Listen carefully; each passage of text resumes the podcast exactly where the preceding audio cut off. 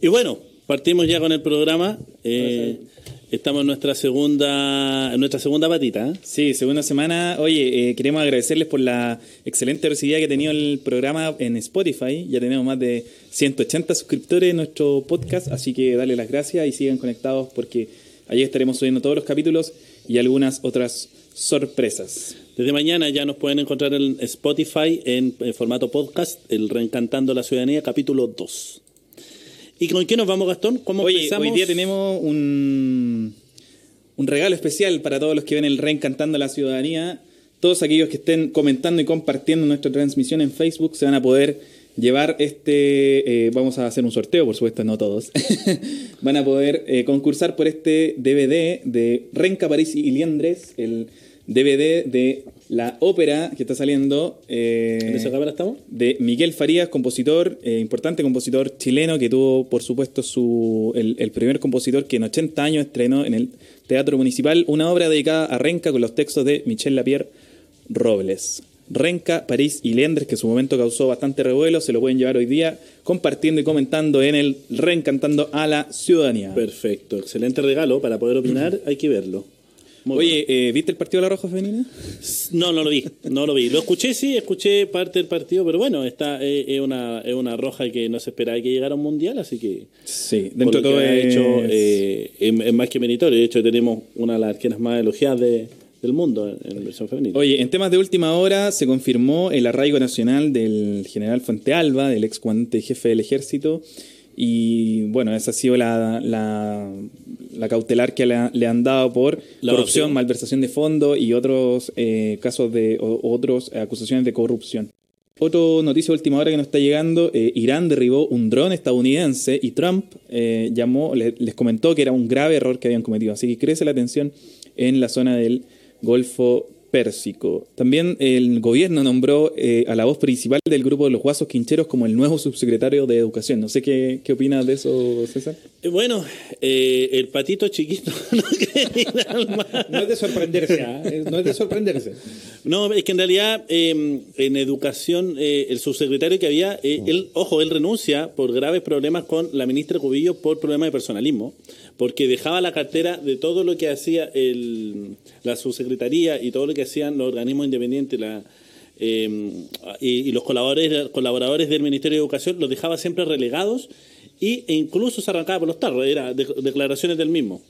Así que eh, a este problema yo creo que se le suma uno mucho más, porque nuevamente tenemos personas o vinculadas al mundo eh, comercial, porque es ingeniero comercial, y, o ahora eh, actualmente un ah, cantante retirado con un, eh, con un pasado bastante extraño. ¿eh? Los guasos quincheros eran los que le ponían la cuota de alegría en los momentos más tristes de, de- Sí, de- no, del no- país. no nos extraña en ese sentido.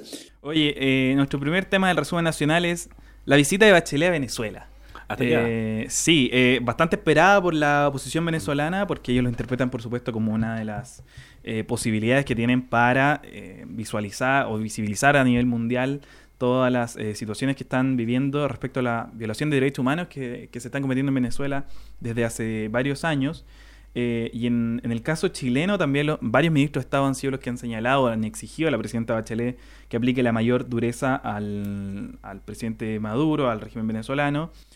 No le ha salido tan bien gratis la visita, por supuesto. Esto le da visibilidad a Bachelet en el plano nacional. Y de alguna forma ellos se sienten eh, desplazados de la agenda o del- de lo que está ocupando eh, la, la plana mayor de los, de los diarios, ¿cierto? Lo más importante es que la derecha eh, va a tener como harto motivo de que hablar, porque siempre que Bachelet hace algo, hablan una semana sobre el tema. Eh, lo otro, eh, a, mí, a, mí, a, mí me, a mí me cuesta creer que finalmente la agenda más crítica o, o la posición más crítica, siempre que antes que ha- hable Bachelet, la pone su sector político, la descomposición de lo que queda. Ricardo Lagos llama a las Fuerzas Armadas de Venezuela, llama a las Fuerzas Armadas de Venezuela a, a generar orden, a, a- a- un golpe militar finalmente. Eh, Él lo llama a que de alguna forma se movilicen para hacer respetar la constitución venezolana. Puede ser interpretado como un, un llamamiento golpista, ciertamente. eh, o también, en el fondo, a que asuman su posición dentro de lo que entendamos que también las Fuerzas Armadas venezolanas están prácticamente a la orden, totalmente subordinada. Sí, están completamente Pero no subordinadas. solamente subordinada del plano de lo que es una fuerza armada, que corresponde que Sí. el presidente tenga el control civil de la fuerza armada, pero también desde el plano político. O sea, las opiniones que expresan muchos de los, eh, de los mandamases de la fuerza bolivariana, o la milicia bolivariana, como le quieran llamar, Son socialistas. eh, están, por supuesto, están cargadas de, digamos, de, de ideologismos propios Mm. o afines a, a Maduro y en ese sentido, bueno, es negativo que sea así. Ahora, la solución al problema venezolano no creo que pase porque Bachelet vaya o no vaya o emitan un informe. O, o por un golpe eh, tampoco. O por un golpe tampoco. O sea, eh, desde distintos, desde distintos eh, voces de, de la, de la sociedad política latinoamericana se ha llamado a que hagan un ejercicio de diálogo, pero que vaya también en serio. Y en eso, bueno, Maduro ciertamente tampoco ha dado tanto espacio a decir, bueno, hagamos elecciones Eh. eh, o vamos a un referéndum, qué sé yo, y va a tener que ceder en algún momento. eh, la, la solución, la mejor solución que se ve a día de hoy es que eh, Maduro dé un plazo de, de, no sé, 60, 180 días y que se convoque elecciones abiertas. Ahora también en la posición venezolana eh, hay una descomposición tan fuerte Sí. que hay como 50 partidos, eh, cada uno lleva su referente. eh, y, y por tanto no hay, no hay dijéramos, como, como lo que existía antes, que era la mesa de la unidad democrática eh, o alguna instancia de ese tipo. La descomposición de la oposición venezolana ha sido probablemente causante de que la eh, de que el régimen de Maduro se haya extendido tanto en el tiempo. O sea, le han dado muerte ya al régimen de Maduro tantas veces. Es- eh, eso, a ese punto quería. se, quería- se iba a acabar el quería- 2014, ahora sí que sí, ahora viene el cese de la usurpación y se Es- mantiene. Es que, es viene desde el golpe a Chávez. El, ¿Desde el 2002? Sí, viene del 2002 desde el golpe a Chávez. Y el gran problema que han tenido los caudillos, porque, bueno, estamos hablando de Sudamérica, un país, un, perdón, un continente caudillista donde la mayoría de los presidentes, los políticos más Es reconocidos. parte de nuestra historia. Es parte de, de la cultura Sí. sudamericana. Eh, y en el caso de Venezuela, eh, tú ya no contáis 200.000 personas en la calle, contáis 4 millones. Ellos cuentan en millones, ellos no cuentan como nosotros, Sí. que contamos en cientos o en miles. Entonces, el, el grave pro- problema que ha tenido la oposición es que ves que llama a derrocar al gobierno, lo hace sin fuerza política y además lo hace sin agua en la piscina. Pero en todos los aspectos, porque eh, Guaidó ha llamado a la insurrección de la Fuerza Armada, que supuestamente estaba todo coordinado, le puso hora y no salió nadie. Las últimas marchas que ha generado en, en, en el mismo Venezuela no van ni, ni 10.000 personas. Sí. O sea, incluso la última creo que finalmente terminó siendo una concentración. En un- Bueno, la, la, eh, hoy día en, en- en varios canales de televisión chilenos, especialmente Tele 13, que ha sido bastante, eh, o le ha dado bastante al tema de Venezuela, eh, mostraba una manifestación como la gran noticia, no la visita a Bachelet ni los gestos que venían políticamente de ambos lados, sino que mostraba una manifestación que eran, no sé, 50 personas Sí. con carteles, ¿cachai? Bachelet, te odiamos. Eh, y, y también pasa por eso tiene, que ver mucho también con la, con la manera en que se nos presenta el caso venezolano. Por supuesto que el gobierno quiere que se interprete de una manera. Ahora, también del otro lado no se hace mucho esfuerzo en, en digamos, eh, dar un espacio a ceder. O sea, tenemos tipos como eh, el senador Navarro, como Eduardo Artés, que están defendiendo a rajatabla al gobierno Maduro, y eso tampoco es positivo que se haga. No, no. eh, De hecho, el- ayer vi una entrevista a Hadwe. Y Hadwe fue bastante coherente y bastante inteligente también en la manera de comunicar. Bueno, un alcalde que hoy día está ya apareciendo en, redes sociales. Donde él dice que no, eh, que reconoce que hay autoritarismo. No- bueno, no llama dictadura, eso ya también hay que decirlo, no llama que en, en Venezuela hay una dictadura, pero hace, hace un, un comparativo que es bien interesante de hacer. Dice, en Chile se hizo un plebiscito, el cual se supo y estaba con totalmente, eh, estábamos todos de acuerdo que era fraudulento por la constitución. Nunca se cambió, Sí. se mantiene hasta el día de hoy. Pinochet nunca tuvo un voto. Finalmente, el sector político que llama dictadura en Venezuela le llama presidente a Augusto Pinochet en Chile, cuando fue un dictador.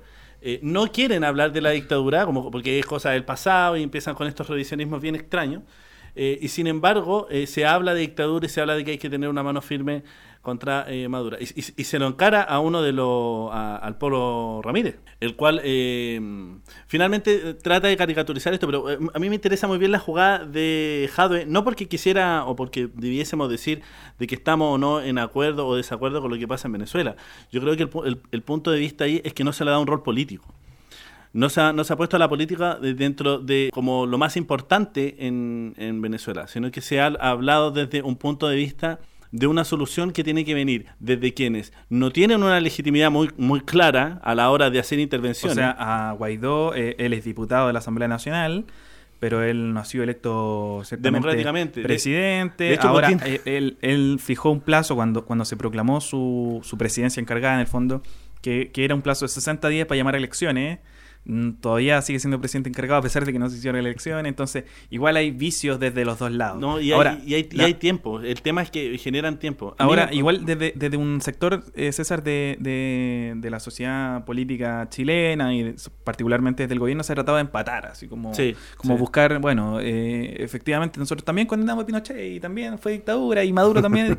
Claro, son, son situaciones que tienen ciertos paralelismos desde el punto de vista de la represión, por ejemplo, en las calles, pero también tienen evidentemente grandes diferencias. O sea, en Venezuela probablemente hay presos políticos. eh, Sí, se- pero tú puedes salir a manifestarte. en los días previos a la, a la llegada de Bachelet se liberaron cerca de 180 eh, presos políticos, políticos. al menos gente que estaba presa por manifestarse y qué sé yo. Eh, pero no hay una política de exterminio, por ejemplo, Exacto. de, Ni desaparición. ni desapariciones. Que hasta el día de hoy en Chile no se sabe. Entonces, Sí.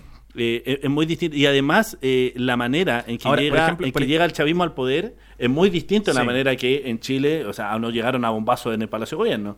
Ahora, que no nos malinterpreten tampoco. O sea, no vamos a decir que en Venezuela las cosas están No, claro. perfectamente ni, de ninguna forma, acuerdo pero tienen sus diferencias, tienen sus diferencias. Ha habido un muy mal asesoramiento y manejo económico del país, que los tiene en una crisis y en una inflación que está, no a nivel de Argentina, porque tenemos que decir también que Argentina es el país que está más mal en la región, pero que está muy por el suelo con una inflación, Sí. un problema de relaciones comerciales exteriores que no han sido inteligentes, lo que Chávez en ese aspecto sí tenía. Sí, ¿no? Y, y- y tenía además un precio del petróleo altísimo que le ayudó Claro, también claro. A, a una, esta, bueno, la UNASUR, Telesur, vienen, son todas iniciativas de Buchá, el Petrocaribe, entre otras iniciativas que él, que él hace en el fondo para exportar la revolución bolivariana, Sí. que en el fondo se, se apaga cuando, bueno, después de su muerte y también cuando empieza a bajar el precio del petróleo. Oye, sobre Venezuela podemos comentar en un capítulo especial, probablemente Sí, vamos a tener sí, algún ojalá con algún invitado. Eh, me gustaría conversar y detenernos un poco en qué pasó en el tema de la elección del Partido Socialista, César, porque es una teleserie que parece que todavía no... No, yo creo que la casa de papel es, es como lo más suave que podríamos eh, ver en una que de verdad se le está yendo de las manos. Sí. es un caso y es un tema que está generando tal revuelta que incluso Andrade aparece de nuevo. Ha hecho que Andrade aparezca de nuevo y tenga una que tenga incluso sintonía y rating. Sí. Ha logrado que Andrade tenga sintonía. y rating. Lo único que falta y que yo creo sería el pique es que lo haga Escalona. Difícil sería, difícil. Yo creo, yo no creo que Escalona renuncie a un, a un cargo de manera tan, tan simple. Ahora, la elección del Partido Socialista igual abren una, una, una arista que siempre se ha especulado en la política chilena, pero que nunca se ha desarrollado con, con sentencias ejecutoriadas, con cuestiones, con investigaciones fuertes, que es el tema entre la política y, y la delincuencia, en el fondo, o directamente la política y el narcotráfico. Sí. Y sobre todo una comuna como San Ramón, que es una comuna de escasos recursos, que tiene una lógica de, de caudillismo en, en la administración municipal. En el caso del alcalde, su Entonces- hermana hoy en día. Y, y- y se han dado cuestiones insólitas, como por ejemplo que en los registros electorales aparezcan 200 personas viviendo en la misma casa, eh, o en el registro de militantes, creo que es del- de, los, Sí. de los votantes del Partido Socialista, y que nosotros estuvimos cerca de eso, estuvimos rozando en esa línea, eh, pero nunca se, se pudo comprobar nada en el caso de Renca, pero igual es un, es un tema donde todavía no está todo dicho y la elección del Partido Socialista en el fondo abren esta puerta a lo que es la ot- otra arista de la corrupción en la política que tiene tan desprestigiada las instituciones. Es que el hecho de, eh, bueno, en Chile todas las personas tienen la posibilidad de tener su circunscripción de votación donde ellos lo estimen conveniente. No tiene que ser necesariamente en el domicilio donde tú pernoctas. Sí, eh, bueno, eso es algo que es un poco ambiguo, ¿no? No, tampoco es, es es- algo tan eh, certero. Por ende, eh, lo que pasó en el caso, ¿te acuerdas de Camilo Ballestero cuando era candidato a, a alcalde en la A comuna? alcalde de Eh, Estación Central. mucha gente del PC fue a inscribirse en los registros electorales en Sí. Estación Central para votar. Y eso es una práctica política que independientemente si está bien o no, no era no es tanto el Se tema. hace, se hace Eh, comúnmente. Claro, pero el problema que tiene en este caso San Ramón es que uno de los domicilios donde había más de 200 inscritos del 200 Partido Socialista, Socialista. corresponden a una casa donde eh, el dueño de esa casa tiene problemas de narcotráfico y además tiene problemas de lavado de dinero Sí. y de receptación de especies. Entonces, el problema ahí es doblemente complejo y es más. ¿Tú sabes eh, qué le gritaban eh, hace poco en el CERVEL a Álvaro Elizalde? Le gritaban dónde había sacado su licencia de La conducir. licencia de conducir, la contraparte, la contraparte Sí. de los votantes, el, el grupo de Díaz, De- de, de Maya Fernández. de Maya Fernández y del diputado Díaz, eh, le gritaban dónde, y era el mismo domicilio. O sea, Álvaro Elizalde, presidente del Partido Socialista, tiene como domicilio inscrito en San Ramón, obtuvo su licencia de conducir en San Ramón. Ocupando no, la no- vamos a decir que es así, pero da para especular de que es una licencia movida. y además eh, está vinculada a esta casa, tiene su, su, su, su inscripción eh, en el partido, su domicilio electoral, en este domicilio que está en hechos de tráfico y receptación de droga y, y receptación de especies y lavado de dinero, que son Sí. cuestiones de los peores delitos que pueden Y es más, tú sabes quién estaba en la lista con Álvaro Elizalde como candidata también a la mesa nacional, la hermana del La hermana, alcalde, sí. que fue removido por problemas de corrupción, de nepotismo y eh, ligados a, a- a militantes que estaban trabajando en la municipalidad, que lleva a trabajar a la municipalidad de San Ramón y que estaban ligados al narcotráfico. Ahora, Elizalde señaló que la elección que se había dado en el caso de San Ramón no había afectado, dijéramos, al, al- al resultado nacional. ¿Pero tendrá que ver el resultado en eso? Yo no creo. No, yo creo que es un tema de imagen. Sí, a mí, a mí me parece que la, la elección, por supuesto que impacta, o sea, son, son 2.000 votos de, de, de una cantidad de militantes a nivel nacional que, que no es En, la mañana, en la mañana dijo lo mismo eh, Andrade. Y yo Sí. lo pondría en discusión.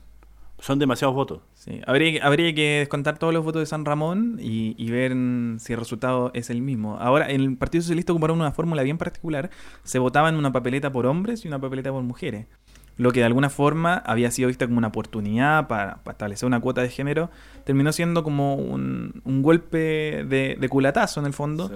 porque la lista de Maya Fernández obtuvo la mayor Es como el sistema DONT que generan obtuvo para la mayor diputados. cantidad de votos individuales, pero su lista perdió en el fondo y va a obtener menos eh, puesto en el comité central del Partido Socialista. Ahora es una elección indirecta también. Entonces, si vamos sumando todos los factores que están en la elección del Partido Socialista, sin duda que eh, se está dando una, una coyuntura ahí bien particular que lo que hace es contrario a lo que este programa propone y lo que desde muchos sectores de la sociedad proponemos, que es que la ciudadanía se reencante con la política y No, claro, lo que está, lo que pasa y lo que termina pasando es que finalmente la ciudadanía se aleja de estos espacios porque, bueno, si la gente está alejada, yo siempre lo he manifestado, cuando la gente está alejada de la política es por justa razón, ¿no? Los, los señores no lo han hecho muy bien, que digamos. Pero además este problema mancha, primero, primero, yo creo que aquí hay dos cosas que van de la mano. Una, tiene que ver con que eh, generalmente la posición política de la gente de izquierda o ligada al Partido Socialista tiene muchos estos nichos de comunas como San Ramón. Y eso no se puede negar, eso es verdad.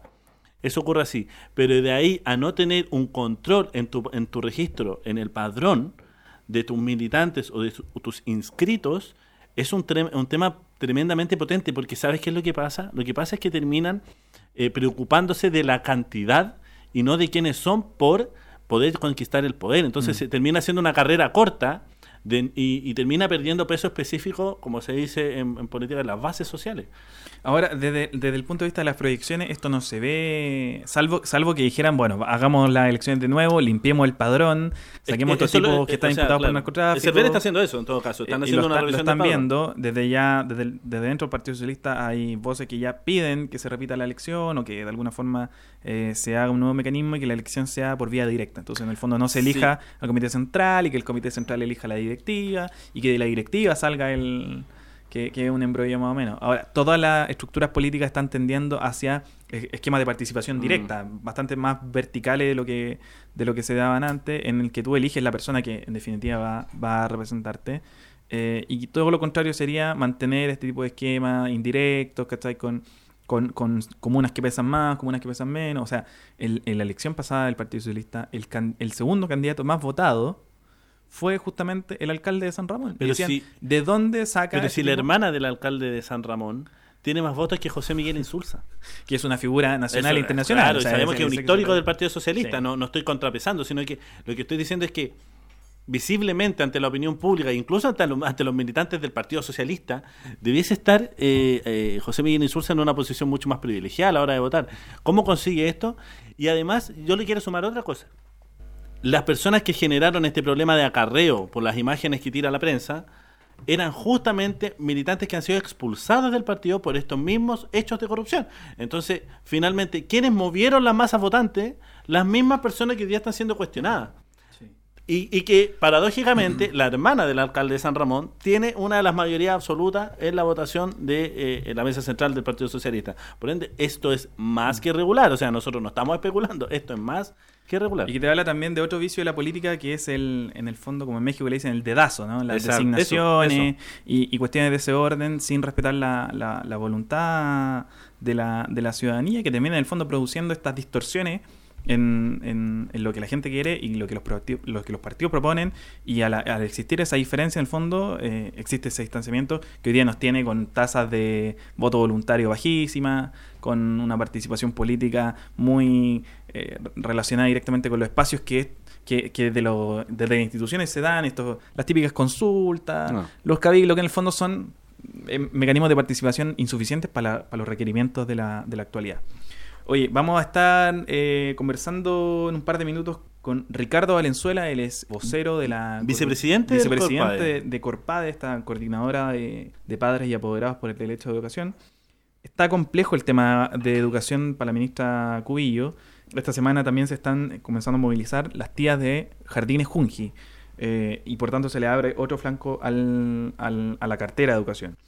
¿Qué pasa, César, con el paro de profesores? ¿En qué está? ¿Hemos tenido nuevas informaciones? Bueno, Mario Aguilar recibe la propuesta, que el presidente del Colegio de Profesores recibe la propuesta del el gobierno, del ministerio. La ministra Cobillo no se presentó nuevamente. Eh, y eh, quedaron de revisar, eh, llamaron a una votación. Independiente que Mario Aguilar encontraba, y él, y él expresa, de que eh, muchos puntos se solucionaban en esta propuesta de el- la mesa de gobierno, eh, lo llama a una votación eh, de las bases, de los, de los profesores, de los comunales. Y en un 92% De es manera muy rechazada. abrumadora. Sí. Sí, no, en Renca de- se repite el mismo porcentaje, creo un 90%, Sí, 91%. 89%. Sí. Eh, así que otro portazo de parte de los profesores a la insuficiente eh, propuesta del gobierno y por tanto el paro se mantiene. Eh, ¿Y qué pasó ayer, César, en el Instituto Nacional? Estuvo complejo el tema eh, y hoy día también en el Paseo Bunle hubo una, una represión súper fuerte. ¿Son los estudiantes del Instituto Nacional nomás los movilizados o hay más? No, hay más. Está el Carmela Carvajal, que también... eh, El INBA también escuché. Sí, el INBA. El INBA tuvo también hechos de... de, de- Sí, de violencia grave. De violencia súper Ahora, fuerte. ahora los estudiantes del Instituto Nacional llamaron a un paro nacional para el lunes. Sí. Así que ahí habría que ver qué tanto paro nacional pesa estudiantil. en los secundarios No, y, y llamaron a marcha el próximo jueves. el próximo jueves. Ahora, eh, con el tema del Instituto Nacional yo me quiero detener en un hecho que ha, ha dado la prensa y que eh, internamente se ha, hecho- se ha circulado de que primero fue la represión estudiantil, fue o la represión de, de la- de las fuerzas especiales de carabineros mandados por el alcalde eh, Felipe Alessandri, y después ocurre este hecho de las molotov en el, en el techo, cosa que eh, el alcalde insiste en que es al revés. Primero los estudiantes suben al techo, tiran unos molotov hacia afuera donde estaba Fuerzas Especiales y Fuerzas Especiales ingreso a buscar al estudiante donde terminan rociando con gas lacrimógena todas las salas de clases, alumnos que no Vimos estaban... eh, imágenes que- súper preocupantes de No, sí, un- estudiante que fue ahorcado. carabineros ahorcado en salas de clase.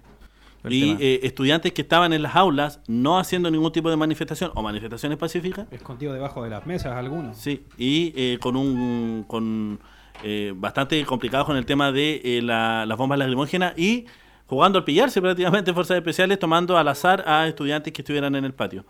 Oye, vamos a estar conversando entonces con Ricardo en este contacto telefónico. Está- vamos a estar con Ricardo Ricardo, buenas noches. Buenas noches. Ricardo es eh, vicepresidente de la Coordinadora de Padres y Apoderados por el Derecho a la Educación. Eh, Ricardo, eh, ustedes están ahora en una, en una reunión resolutiva, entiendo, de, de Corpade. No, en este momento eh, la presidenta Corpade está en una reunión en Maipú, en un colegio particular subvencionado, y le informaron que les van a cerrar la enseñanza media. Entonces estamos repartidos en distintos lugares, en una actividad y otro en otra. Cuéntame. Ayer la- en el Instituto Nacional ocurrieron hechos de extrema gravedad. ¿Cuál es la posición de Corpade frente al, al- a lo que está sucediendo en el Instituto Nacional y también a la respuesta de Carabineros? Mira, nosotros hemos sido súper concretos.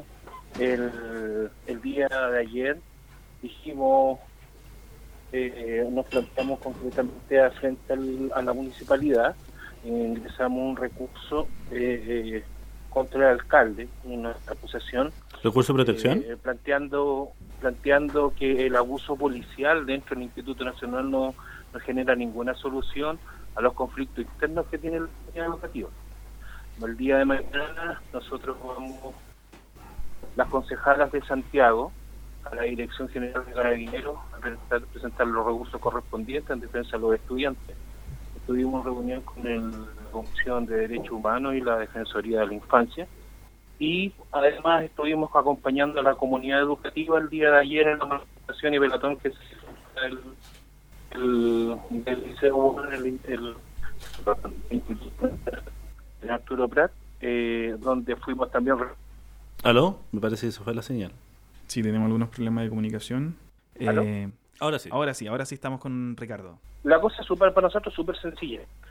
El gobierno municipal de, de Santiago, específicamente para tocar el tema del Liceo 1 y varios colegios emblemáticos, entre esos el Darío Sala, el Liceo 1, el Liceo de Aplicaciones y anteriormente lo que fue Confederación Suiza, es no dialogar con las comunidades educativas, ni con los estudiantes, ni con los apoderados, ni tampoco con los profesores. Entonces lo único que hizo el alcalde de Santiago, al quedarle muy grande el poncho, y no querer entregar la, el sistema el sistema educacional municipal, hacer el traspaso a, los, eh, a las nuevas administraciones que se están proponiendo, eh, fue solicitarle al Ejecutivo una ley a la medida que le calzara para poder sacar a los elementos que le distorsionaban su realidad, entre comillas, elitista respecto a los colegios de excelencia. Claro. Eh, y en esa solución inventaron aulas, aulas seguras. Esta ley lo único que hace es criminalizar el- la movilización.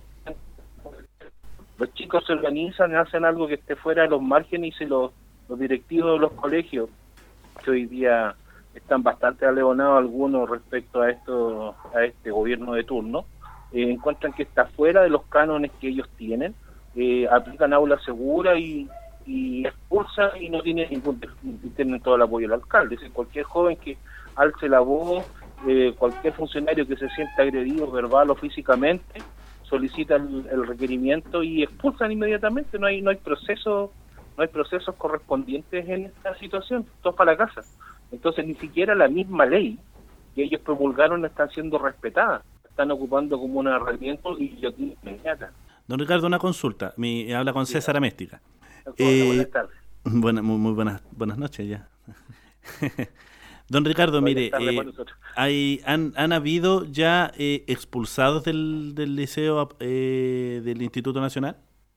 Por, por- no, lo, no lo enmarcan como expulsados porque los cambian de colegio. Ya, pero pero bajo pero bajo esta figura de aula segura sí hay estudiantes que han sido eh, eh, han llevado procesos por eh, temas de violencia en el en el colegio. Más de 10. Eh, mi pregunta es si los estudiantes que se ven eh, que están envueltos o que ha, que ha sido, han sido eh, se le ha citado este tema de aula segura eh, tienen que ver con hechos de violencia específicamente en el liceo como ayer. el tema de los overoles blancos como este tema de los muchachos en, en, en, en las cornisas del, del, del colegio eh, del, del Instituto Nacional con las molotov tienen que ver directamente con estos temas o tienen que ver con otros temas Algunos son directamente eh, reconocidos respecto a, e- a- esos puntos específicos y Al- otros son al- colaterales. A las acciones de ayer. El, el de ayer solamente fue uno. ya Eh, un joven que es de tercero medio, que inclusive ya pasó la fiscalía, le generaron inmediatamente una un, un recurso de detención domiciliaria por 60 días y le informaron inmediatamente a su apoderado que el joven así había sido cambiado del colegio. Ahora tienen que decir a qué colegio lo van a cambiar pero ya no está en el Instituto Nacional, fue, fue punitivamente expulsado. Más allá de lo grave del hecho de estar eh, ocupando bombas incendiarias dentro del techo, esto necesita el Instituto Nacional ya por años una crisis de carácter de participación dentro del liceo. sí Entonces, y en ese punto, no es un afán de poder defender lo indefendible en, en muchas ocasiones, sino que ha sido tanta la desidia respecto a la participación estudiantil, a la agitación política estudiantil dentro del liceo, que terminaron eh, solo avalando posiciones de extrema rebeldía, lo cual dejó a las organizaciones políticos pensantes dentro del liceo la capacidad de participar, entonces Claro. los estudiantes no tienen la posibilidad de poder coordinarse. No hay un respeto, no hay un respeto por parte de las autoridades de los representantes estudiantiles. Los chicos llevan presentando solicitudes y peticiones durante los últimos 10 años y siempre le responden sí lo vamos a hacer y no se resuelve nada. Sí. Y cada vez que hay que poner las lucas, cada vez que hay que resolver lo que ellos están solicitando, no se resuelve. Entonces se genera un, un- un- un espacio de frustración gigantesco, lo que algunos terminan ocupándolo de una forma u otros de otra, pero no son la mayoría los estudiantes tampoco. Es decir, ahora, por la participación de una decena de estudiantes, eh, Fuerzas Especiales entra como Pedro por su casa, eh, avalado por la dirección del colegio, por un rector inoperante que no ha defendido a sus estudiantes, y encierran a los estudiantes en las propias aulas, eh, tirándole las gases lacrimógenos.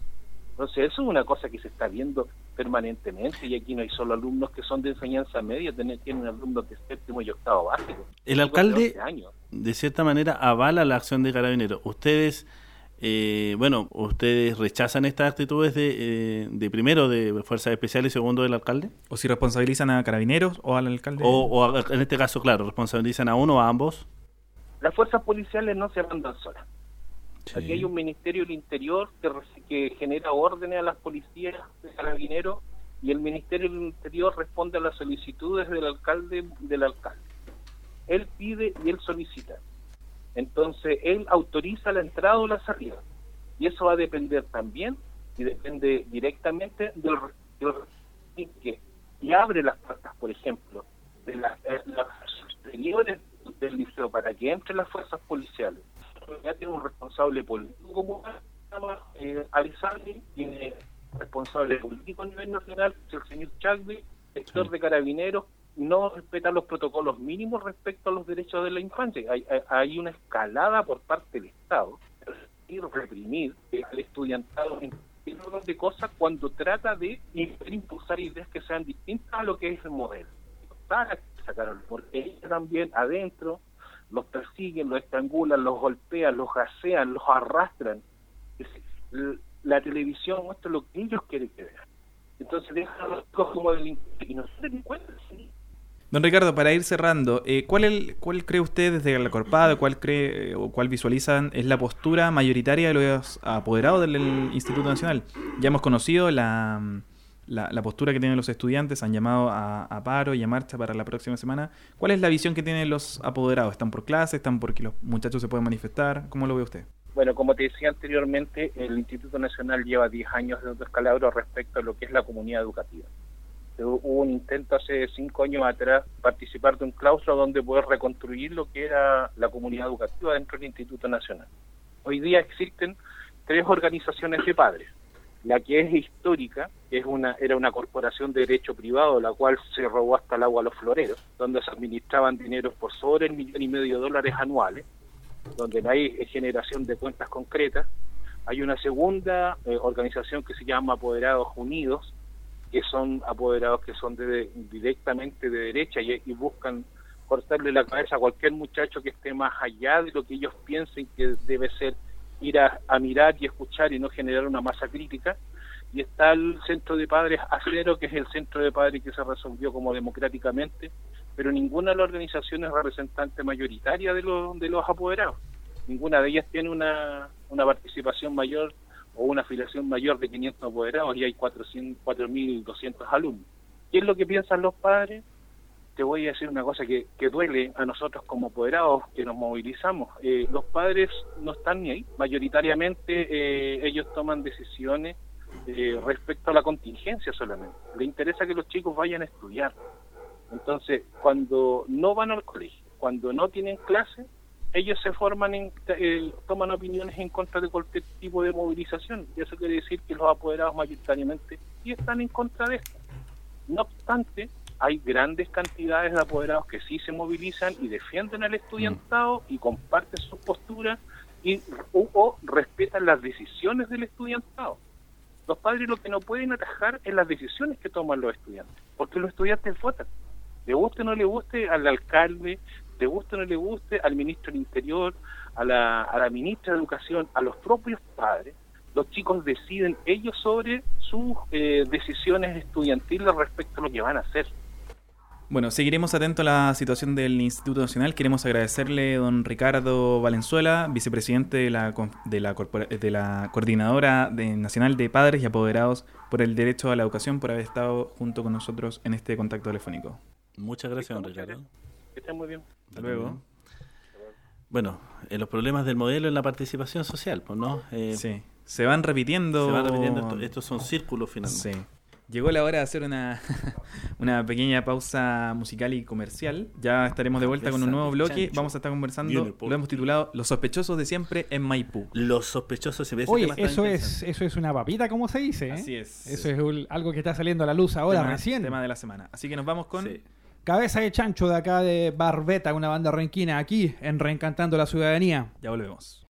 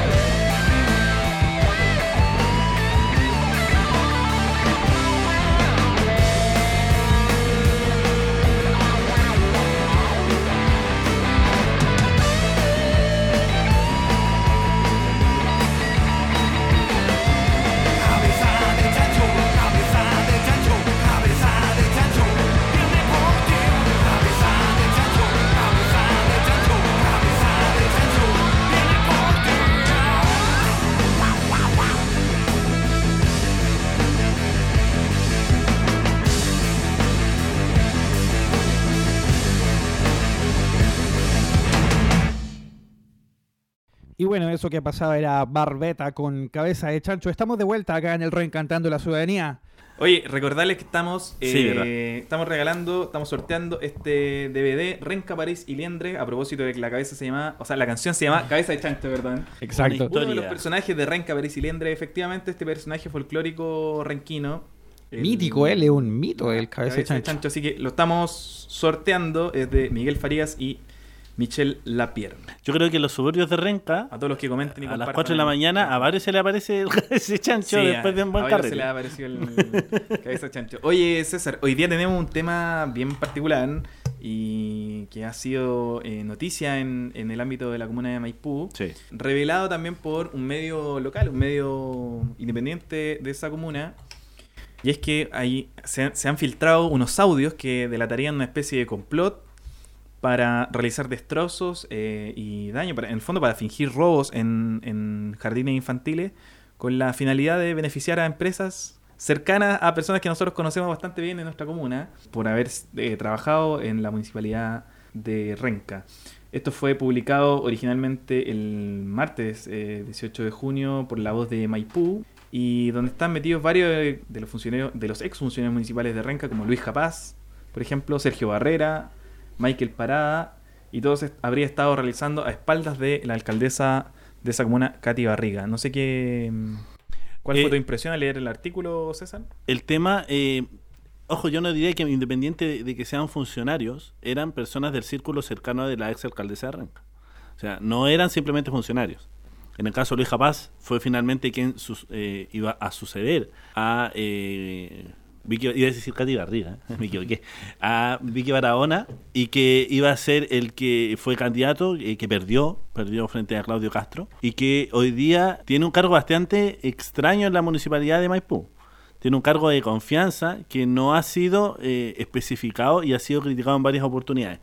Michael Parada, no sé cuál es la función que tiene la municipalidad de Maipú, pero es la persona que era una, una persona del círculo eh, importante de Vicky Barahona en, en- en Renca. Y eh, Presidente comunal, además de la. sí, de eh, la eh, es algo que yo, y me voy, a, me voy a tomar una licencia. Michael Parada en algún momento lo conocí y dijo, y me hizo saber de que él solamente era un funcionario y no le interesaba la, la política. Y hoy en día es el presidente comunal de la UDI en Renca.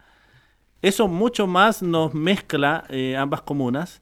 Eh, primero porque al parecer estamos viendo estos mismos círculos que habían en Renca, estos círculos de confianza, estos círculos de poder. La voz de Maipú es un medio de comunicación que filtra unos audios donde Michael Parada habla con gente de confianza y arma un complot para inventar un robo. A una eh, serie de- de a un- robos, a- entiendo. a- a- claro, y para beneficiar esto a una empresa De seguridad. de seguridad que está muy ligada a la municipalidad y que estaba ligada a la municipalidad de Renca. Entonces, Sí. Esto. No, eh, efectivamente, efectivamente. Yo creo que para entender primero qué pasó, podríamos hablar incluso de cómo llegan estas personas a Maipú, porque efectivamente Sí. son gente que, que en su mayoría son exfuncionarios y trabajadores y, y cercanos al círculo de la exalcaldesa de Renca, que a partir del año 2017 eh, comienzan a migrar sorpresivamente a Maipú, ya no como, digamos, como dirigentes solamente en la comuna, sino que ya como operadores políticos de la UDI, del Partido de la Unión Demócrata Independiente, en la comuna de Maipú y también en Renca. Entonces, como de alguna forma tenemos tenemos incluso algo ya, podríamos hablar de que, que Renca está exportando casos de corrupción a, a la comuna de Maipú, donde han, donde han aterrizado varios de estos eh, exfuncionarios, claro, y, y que tienen una historia bastante eh, oscura en- durante la administración de la, de la alcaldesa Barahona en Renca. Ahora, la llegada de Japaz, según señala la voz de Maipú, se lleva a cabo en febrero del 2017, después Sí. de su estrepitosa derrota, probablemente uno de los resultados, de los peores resultados que ha tenido la derecha en Renca. en Renca, tuvo una votación 20, 26%. Magra votación para la, para la UDI en Renca, que, que, que tenía una máquina importante. Y un, Si, si- si tomamos de consideración los- la última votación de Vicky Barahona, que gana con el 51%, a Christian Bowen, que la seguía con un 41%, Vicky Barahona ya venía en una baja votación, porque llegó en un momento a estar casi en un 70% en la Sí. votación. Ella sola logra 24.000 votos. Luis Japaz logró algo más, algo poco más de 8.000 votos. O sea, No, una- no tuvo, una, una vota- tuvo una derrota votación paupérrima en realidad, hay que ser importante. súper franco. Sí, y, y ahora eh, Luis Japaz no es un funcionario cualquiera. Él fue secretario municipal, fue jefe de gabinete, Sí, actuó eh, como una suerte de, de- Sí, de ejecutor político. Y eso e- era asesor personal en Sí, algún momento, eh, fu- funcionario como asesor personal de, Katy- de la alcaldesa. Y, y eh, se va a cumplir más- un rol similar eh, Es con más, la tú- tú alcaldesa Barriga. eh, eh, esto, esto es súper interesante. ¿Tú sabes quién graba el video del Kiki Channel de, de Katy Barriga? Es Luis él. Japaz. Es él. Luis. Japaz es, es quien está sosteniendo el Y- celular. Y, que justamente fue eh, señalado por la Contraloría como un uso inadecuado de recursos públicos, puesto que Sí. estaban utilizando una camioneta municipal.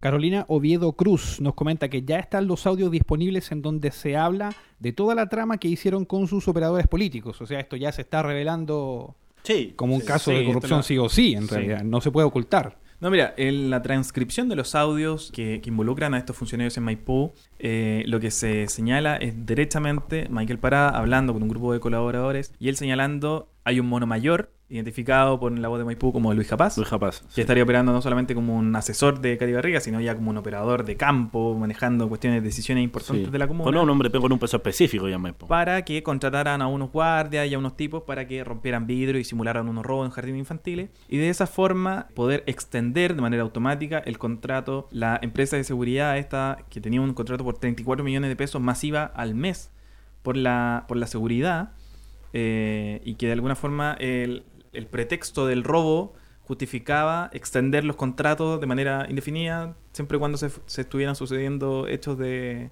de delincuencia contra estos establecimientos. Entonces, sucedía y se había extendido el contrato ya varias veces, producto de hechos delictuales en los jardines. Y en el fondo, en el fondo lo que, lo que, lo que se establece y lo que puede ser eh, constituyente de delito en el fondo es que se inventaban estos robos para obtener beneficio a la empresa y de alguna forma obtener beneficio personal o a la Sí. O al, a, la, a la sociedad me refiero a esta, hasta a esta ¿cómo podemos llamarlo? Un esquema de, de en el fondo de defraudación al, al fisco, al- a las arcas municipales. No, claro, esto, esto eh, netamente aquí es lo una que se estaba es una haciendo, acción eh, coordinada, o sea, no, no, sí. no, no podemos pero, decir que es- pero ojo que Michael Pará es, por así decirlo, el fanfarrón que lo, que lo da a conocer y lo habla eh, y que lo terminan obviamente pillando. Mm. Pero eh, aquí hay un aut- autor intelectual detrás de todo esto. Y ese es Sergio Barrera. No olvidemos a Sergio Barrera como un abogado de eh, la administración municipal anterior en Renca. Hay que decirlo, y, y- y- y no quiero sonar eh, no, no quiero sonar juicioso en esto, pero perdió aproximadamente todos los juicios que la municipalidad de Renca tuvo casi en contra. Y ojo que después fue eh, abogado personal de la alcaldesa Barahona cuando ella, a- Cuando ella denuncia a, a Claudio Claudio Castro, Castro. Por, lo- por los hechos sucedidos en, la, en toda la transición y todo. Y la corte incluso declara inadmisible, el- Inadmisible el, el- el recurso puesto por la, o la demanda puesta por, por Vicky Barana porque ni siquiera cumplía los plazos, lo- lo- los, los requisitos mínimos de formalidad que requiere una pero demanda había, de este pero había logrado ponerle la Lo que te habla un poco pública. también de su calidad como, como representante judicial. No, Así que, pero, pero, en realidad, más que nada, ella lo había logrado la opinión pública. Ahora- Ahora, este contrato que, que se extendía de manera indefinida y que, y que de alguna forma establecía que, que se pagaban 34 millones de pesos a esta empresa por, por poner la seguridad, también tenía un- un- una especie de flexibilidad, unas cláusulas de flexibilidad. Entonces, había meses en que se habían pagado hasta 86 millones Sí. producto del- de, estos, de estos supuestos daños que sufrían los colegios con la intervención de, de terceros que estaban coordinados con la, con la empresa. Sí, sí, pero ojo, que en esto había una funcionaria municipal que... Efectivamente, de- es reflejo de una situación particular que se estaba dando Claro. dentro de la Corporación de había- Educación. Sí, la, la Corporación de Educación estaba tenía en el ojo del huracán estos contratos a una funcionaria y Michael Parada ex- explica directamente que la van a sacar y que la manera de sacarla era a través de Rodrigo Barrera. Sergio. Barrera. O sea, perdón, Sergio Barrera. El O sea, plan ellos B- en el fondo tenían la, la esperanza de que con la seguidilla de robos se, se creara un clima de inseguridad Exacto. que permitiera que esta persona, esta funcionaria ya de, de varios años, fuera removida y en su lugar fuese puesto Sergio Barrera, Sergio que ya había ejercido en un cargo similar acá en la municipalidad de Renca.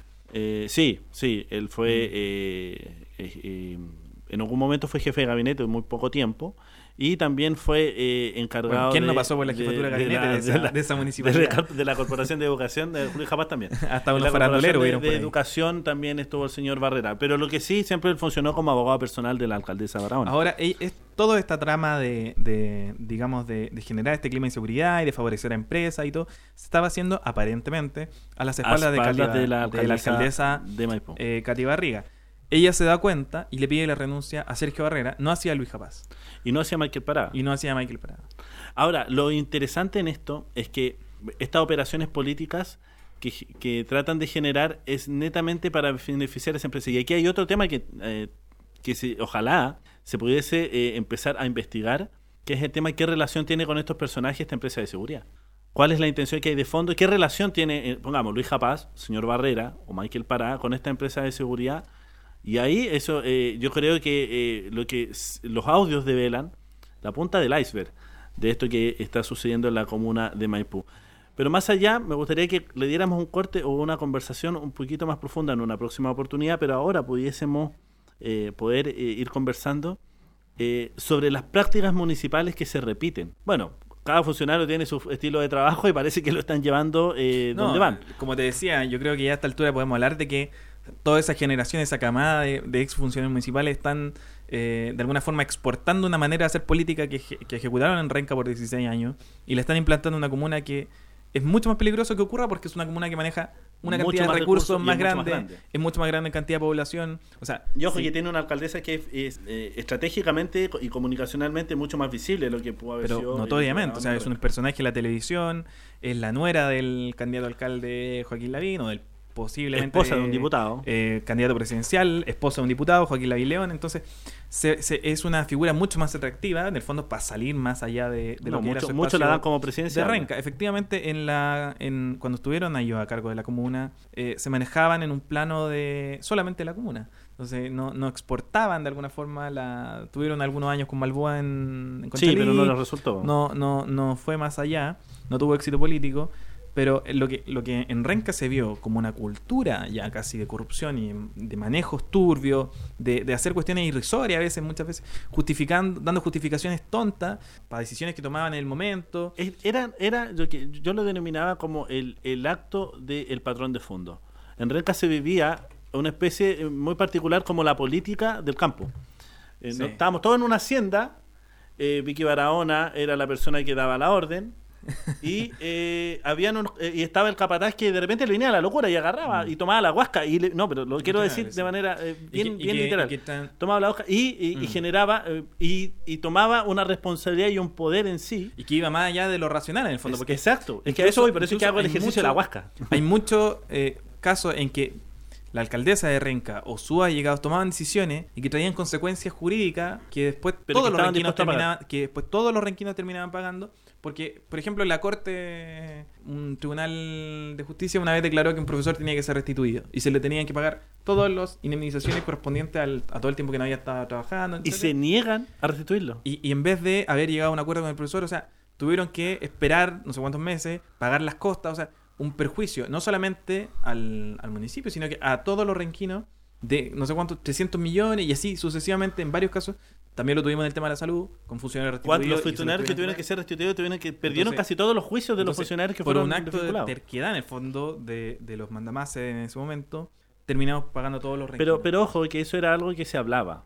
Porque cuando tú hablabas con ellos, nosotros en alguna oportunidad, yo estaba en ese momento en un medio escrito, eh, les hablábamos y conversamos, teníamos la posibilidad de dialogar con ellos, ellos aseguraban que estaban dispuestos mil veces a pagar si perdían en tribunales Antes que asumir su- asumir responsabilidades su- sí. políticas y o pedir disculpas públicas a las personas afectadas, que no necesariamente siempre fueron personas de la oposición política ellos, muchos de ellos fueron personas subordinados, personas eh, dentro de las filas. Recordemos que una turba de militantes y, y adherentes de la alcaldesa de turno en algún momento le entra al consejo municipal a pie, a Sí, golpear A golpear. a un concejal que era UDI, era independiente por la UDI, no era de la oposición. Eso hablaba No. de un control político envasado a la acción violenta. Mira, a mí me parece que más allá de los hechos, estos supuestos robos que habrían estado coordinados. Del hecho específico. A mí me parece que no hay que atender tanto al hecho específico, sino que también a, a la cultura que subyace a eso. En el fondo. Yo es una, es, una, eh, em, es una forma de operar, de ver la política, que es totalmente contraria a los intereses de las personas. Si ellos hubiesen sido lo suficientemente probos en su actuar, hubiesen contratado una empresa externa que no hubiese tenido a lo mejor relación con, la- con Maipú o que no hubiese tenido relación con Renca. Pero como ellos manejan el plano de la política muy ligado al plano de sus negocios personales, al Sí, plano de sus intereses sí. políticos personales, Sí. eh, en el fondo lo que caen y, y pisan el palito es en no ser lo suficientemente avispado en el fondo para cambiar la fachada o entonces caen en errores que realmente eh, los terminan delatando y en el caso de Maipú este no es no sería un hecho aislado sino que se estaría dando en otras direcciones Sí, Eh, se sí, estaría dando en sí. el propio seno de la Pero por eso hablamos de una posible de punta la del iceberg. Pero fíjate que hace, hace 15, no, 20 minutos, media hora ya, estábamos hablando del tema del Partido Socialista. sí Eh, hechos ligados al narcotráfico, elecciones internas manchadas por casos de corrupción. Y en este caso, en Renca y en Maipú, es la UDI. Por ende, sí, y aquí quiero discrepar con una eso- por que no también el- que sí y- es un tema país. Y por eso también el, el nombre del capítulo es Los sospechosos de siempre. Ya no nos sorprende de parte de estas personas, Capá, Sí. Mike Parada, Sergio Barrera, que hayan llevado las mismas prácticas de acá. Sí, es que, a- eh, eh, a es que finalmente lo instalan y, y- y van eh, trabajando en una cultura de hacer política. Por eso es que hablo del nexo de lo que está pasando en un plano de lo que pueda haber ocurrido o está ocurriendo con el, con el Partido Socialista en el tema de sus problemas, sus hechos de corrupción y, y están ligados a temas bastante complejos con narcotráfico y el tema de Renca con actos ilícitos para haber beneficiados organismos privados en contra de los beneficios de la gente de Maipú. Y estos hechos se terminan entrelazando y, y genera un clima de desconfianza en la clase política de manera impresionante. Y esto tiene que ser cambiado de qué manera, con diálogo, pero hay que hacer el eh, aquí el alcance eh, que es con participación. No sirve taparse las orejas, irse a un rincón y decir yo no quiero escuchar, no quiero saber de estos tipos, dan ganas, dan ganas de hacerlo, hay que decirlo. Pero esto tiene que ver con la reflexión, la capacidad. No, claro, es súper fácil porque finalmente te preocupas de tu núcleo.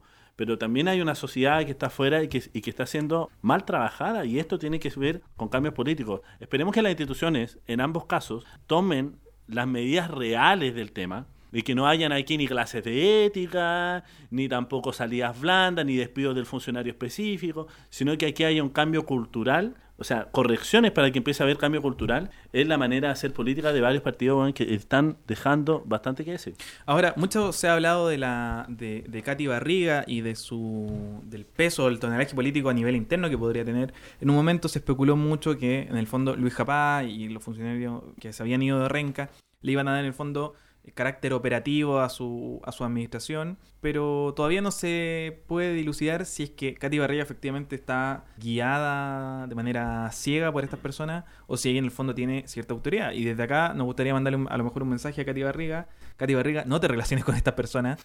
Eh, en Renca lo hicieron muy mal por 16 años. En el fondo, a lo mejor no tiene la información de quiénes son, pero bueno, casos como este lo estaban haciendo a las espaldas de la alcaldesa eh, y pueden surgir más. O sea, en, en Renca tuvimos casos de, de, directamente de corrupción, que lamentablemente no, no siguieron su curso legal, no hubo a lo mejor una insistencia de parte de las instituciones o de los sucesores eh, de- en- en- encargados de, de llevar adelante esos casos. Bueno, lamentablemente en Ranca no se pudo llegar a buen puerto. Esperemos que en, en Maipú sí, sí pueda ocurrir. Y en el caso de Maipú, ya a mí me gustaría verle otra patita también: la importancia de tener medio independiente. Sí. Medio independiente de alcance comunal. En La Voz de Maipú, en este caso, el reportaje lo hizo Edgardo Adriano y Nicolás, Nicolás Aravena Alzamora, que eh, eh, fue el director de, de este medio, La de Maipú, que además tiene un tiraje en papel. Eh, ellos ya pasaron por una demanda por parte de Cati Barriga. Ya. Ellos expusieron que Katy Barriga había señalado que ella era licenciada en sociología o en psicología y cuando no tenía la, la prueba fehaciente de que lo había estudiado y había egresado. Ellos fueron a la justicia y ganaron. Ganaron eh, Marlene Valladares y eh, eh, Nicolás Aravena fueron denunciados por Katy Barriga y ellos ganaron. Ellos ganaron ese juicio. Ellos ganaron ese juicio, fueron absueltos de... Katy Barriga en su cuenta de Twitter publica el diploma Mm. y hace alusión de que ellos pierden. No, la justicia, que- la, justicia busquemos determin- Twitter. la justicia determinó la absolución de estos eh, periodistas de la voz de Maipú Ganan el Eh, juicio. Ganaron el juicio y eso también nos da cuenta de, de la importancia. Ahora, este, mm, este reportaje, eh, según me comentaban de manera interna, es uno de los que va a salir en el futuro. Así que eh, tendremos que seguir atentos a cómo se van dando las situaciones en Maipú. Ahora, los sospechosos de siempre, en Renca los conocemos, espero que no vuelvan más. Eh, así que esa es la lección que en el Yo fondo creo que muchos sacar. esperan, incluso la gente que alguna vez los votó eh, tam- también esperan que no vuelvan más. Bueno, y es importante los medios independientes. Se agradece lo que hace la voz de Maipú, como lo que hizo Radar, Radar Renca y hace todavía Sí. en la comuna de Renca de manera Y otros medios por ahí que aparecen. Sí, otros medios que siempre, siempre han sido eh, muy, muy bienvenidos y nos ha ayudado mucho. Estamos ya cerrando, César, nos quedan algunos temas, pero antes vamos a ir a una pequeña mm, a un pequeño aviso comercial que nos tienen ahí antes de que se nos vaya el capítulo. Por supuesto, estamos con el estudio jurídico A y G. Damos respuestas a sus requerimientos. Derecho laboral, penal, civil y de familia. Asesoramos a personas e instituciones. Llámanos al 224-08-2923 o bien visita asesoríasigestión.cl. Estudio jurídico A y G. Acercamos el derecho a la gente. AIG siempre con él reencantando. ¿sí? Sí, que Viene ahí poniéndose. el año pasado. Oye, impresionante el hecho de que las malas prácticas ahora se están dando en Maipú. O sea, yo creo que se dan en muchos lados. muchos No, pero lados, las que me, me refiero a las que fueron más cercanas acá, en realidad. Sí, las no, que claro. se, se tuvo aquí mismo in situ. Ahora se están dando allá. Lamentablemente hay gente que no aprendió la lección eh, por, por tema de cuoteo político o de, de No, y acercamiento además, ¿cómo, le venden? para allá. ¿Cómo le venden el tema? 16 años en el poder, con, eh, con elecciones que fueron ampliamente eh, em- masacrados los contrincantes. O costumbre de trabajar así. Y no, es que si les vende el éxito así, porque todo, todo proceso se desgasta, a lo mejor se, vendió, se vendió un desgaste, eh, y no y, y- y por qué no decirlo, Eh, quienes toman las decisiones allá finalmente optaron en llevar gente que llevaba muchos años en el poder acá en Renca y que tenían una, una gestión que tenía a un sector importante de Renca, porque hay que decirlo, eh, bastante conforme. Entonces, vamos también, eh, es, como pasa con el fútbol. Eh, te traen a cualquier galleta argentino, no quiero decir que los futbolistas argentinos sean galletas, pero te traen a cualquier galleta y, Y te lo venden como el tremendo jugador, la tremenda revelación, y no ha jugado ni cinco minutos en el club donde venía, pero hizo dos goles. Y esos dos colores te lo venden muy Son bien. los que valieron la pena. Oye, vamos a tener que estar atentos a lo que pasa en Maipú con este caso y otros Sí, que puedan sí. ir sucediendo. Los sospechosos de siempre, de Renca a Maipú. Corrupción de exportación. Eh, Vamos a estar comentando posiblemente la próxima semana se inició el, el proceso de, de construcción del nuevo Pladeco, Plan de Desarrollo Comunal. Vamos a estar conversando probablemente la próxima semana en más en profundidad sobre el plan de desarrollo comunal, que bueno, es la, la herramienta más importante para que los ciudadanos definan qué es lo que quieren para su Hay dos herramientas que son fundamentales en una comuna, que es eh, el, El Pladeco, el ciertamente. Pladeco, eh, como porque es la es la hoja de ruta de la gestión municipal y la otra es el eh, Plano regulador. El plan regulador que va a distribuir cómo, cómo distribuir la billetera, ¿no? Bueno, así que eso vamos a estar. Oye, se, aprobó, se aprobaron los recursos para construir una ciclovía que incluye a Renca, Independencia y Recoleta. Sí, quiero dar un saludo importante al- regional. Ah, Quiero dar un saludo importante a la mesa de movilidad en Renca. Sí, gran pega que han Ellos han haciendo. hecho una tremenda pega. Este proyecto estaba hace mucho rato. Ellos venían con un diseño bastante interesante. No sé si es el mismo, pero que finalmente. No, está en la parte. eh, Se aprobaron los recursos para la etapa de diseño en el fondo. Pero eh, teniendo una buena etapa de diseño, lo más probable es que salga la. Sí, sal- la luz, la luz verde salga. sí. Pero ellos llevan trabajando hace mucho tiempo. En algún momento yo asistía a, a varias de y esas ya es un reuniones. avance. Y ellos han hecho un trabajo que es importantísimo. Y lo otro, que es bastante, bastante. mm, No lo hicieron con un afán de figurar. Y eso me Sí. parece muy bien. El Pablo Arrega, el, el Juan Aygafe. Hicieron una. Juan Bustos, perdón. Hicieron una pega bastante importante y la están haciendo todavía. Así que. Fuerza chiquillos de la mesa de movilidad, a lo mejor los vamos a tener muy pronto acá en el Rencantando. Y desde el municipio nos informan que va a haber un ensayo PSU de Renca para todos aquellos que se están preparando para la prueba de selección universitaria, que es realmente importante para el futuro de nuestros estudiantes. Esto se va a estar realizando el sábado 6 de julio. Los cupos son limitados, así que tienen que inscribirse en renca.cl. En la, página, en la página de la en municipalidad. la página de la municipalidad. Todos aquellos que quieran rendir el ensayo PSU en, junto con la Universidad de Santiago, esa gloriosa institución. Oye, eh, Lo dice de tenemos comentarios de redes sociales. Sí, por supuesto. Mira, Carolina Oviedo Cruz eh, quiere participar por el CD. Así que Va a estar participando ya. va a estar participando. Saludos, por supuesto, bien fraternos a Francisco Farías, que le envía saludos a César. Ah, Francisco Panchito. Sí, por supuesto, y, también a la Villa Austral, que nos estuvo comentando también durante el programa de hoy. Eh, estimado, Para terminar, eh, oye, mañana juega Chile, weón. Mañana juega Chile. ¿Cómo la ves? ¿Sabes qué? Honestamente, mientras Chile no le gane a Uruguay o haga un partido complejo con nos Uruguay, podemos- no lo veo con, no posibilidad. comparar, sí. Sí, porque no nos podemos comparar con una sub-20 de Japón. Y eh, no, no quiero menospreciar a, a Ecuador, pero Ecuador viene también con un tema bastante complejo en el fútbol, no vienen hace, hace goleado nada, también, vienen sí. goleados, vienen con la moral baja. Eh, Chile viene con un envío anímico importante después de un triunfo 4-0, pero en realidad si va con el con el equipo que quizás va a pelear la Copa América eh, es Uruguay y si le ganamos a Uruguay podemos empezar a soñar Podemos empezar a soñar con la con el tricampeonato. Qué Con el maravilloso sería. tricampeonato, sí. Qué, qué maravilloso y importante. Estamos Qué finalizando este Reencantando a la Ciudadanía. Eh, nos vemos la próxima semana a las 8 en punto. Hoy tenemos, tuvimos un pequeño retraso. Y por supuesto nos vamos a ir con un tema de acá de Renca, porque tenemos Sí, que irnos oye, con la no- música no- como nos corresponde. pidieron, nos pidieron un poco de folclore, así que ahora le vamos a hacer en Renca Oye, Son dos. Una Mira. obra, una obra bastante criticada, pero que finalmente fue Oye, aclamada en, en por su la momento, gente. oye, en su momento en Renca eh, Causó, fue pero algo polémica. Y era es tremenda obra. Yo les recomiendo Sí. que la vean. No, Miguel Faría es un gran compositor, como ya lo mencionábamos, el, el único compositor chileno en 80 años que se ha presentado en el Teatro Municipal, una Sí, ópera de él que fue El Cristo del Elqui, con los libretos también de Alberto Mayol en su oportunidad. También miembro de la gloriosa Universidad de Santiago. No le quiero hacer promoción. Gol, se llama eso. Oye, de Renca, cancha. Renca Claro. París y Liendres, a todos los que comenten y compartan este- Ojo, Michelle Lapierre esta- vivió en Renca. Sí, Michel Lapierre vivió en Renca. vivió en Renca. Y fue muy criticado en su momento también por, por, el, por el nombre de Renca París y Liendres. Sí, pero yo por eso le, le pido a la gente que por favor lo vean. No Sí, hagan no, un juicio antes de verlo. Es tremenda obra. No, y también, y también habla mucho de el De- tema de de, la cultura histórica. Y de, la, y de la cultura de Ranca que tuvimos por 16 años con un. Con, con un. Bueno, un, un diablo que tuvimos en. Con los sospechosos de siempre. Ranca. Los sospechosos de siempre, Exacto. que efectivamente. ahora son los sospechosos de Maipú. Oye, los invitamos también a seguirnos en nuestra en nuestro podcast en Spotify. Recuerden que a partir del día de mañana vamos a estar en Spotify para que toda la gente pueda rememorar este capítulo y lo pueda volver a disfrutar con la misma pasión, con el mismo sentimiento y con las mismas ganas, por supuesto. Oye, ahora sí nos vamos con improvisación. lo Oye. estamos anunciando hace 5 minutos. Exacto, no, ya que nos pidieron folclore la última vez, vamos, nos vamos con un grupo de aquí, de la zona, de Renca, por supuesto, llamado Improvisaciones. Y este tema se llama Testimonio, aquí en el Reencantando la Ciudadanía.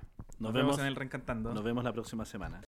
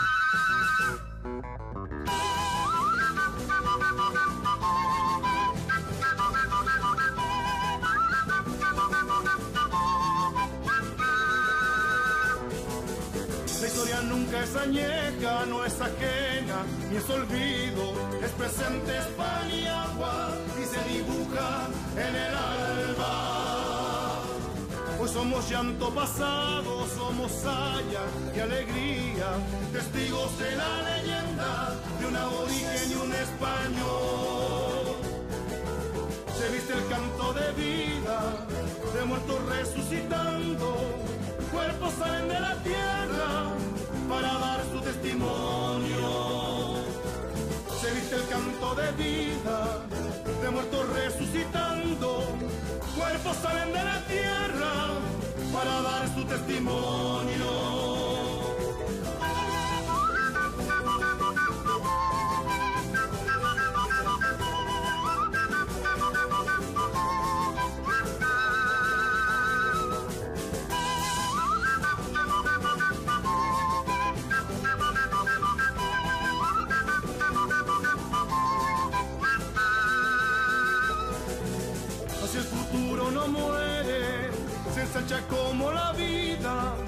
Muerte es una mentira cuando el hombre es eterno. Se viste el canto de vida, de muertos resucitando. Cuerpos salen de la tierra para dar su testimonio. Se viste el canto de vida, de muertos resucitando. Cuerpos salen de la tierra para dar su testimonio.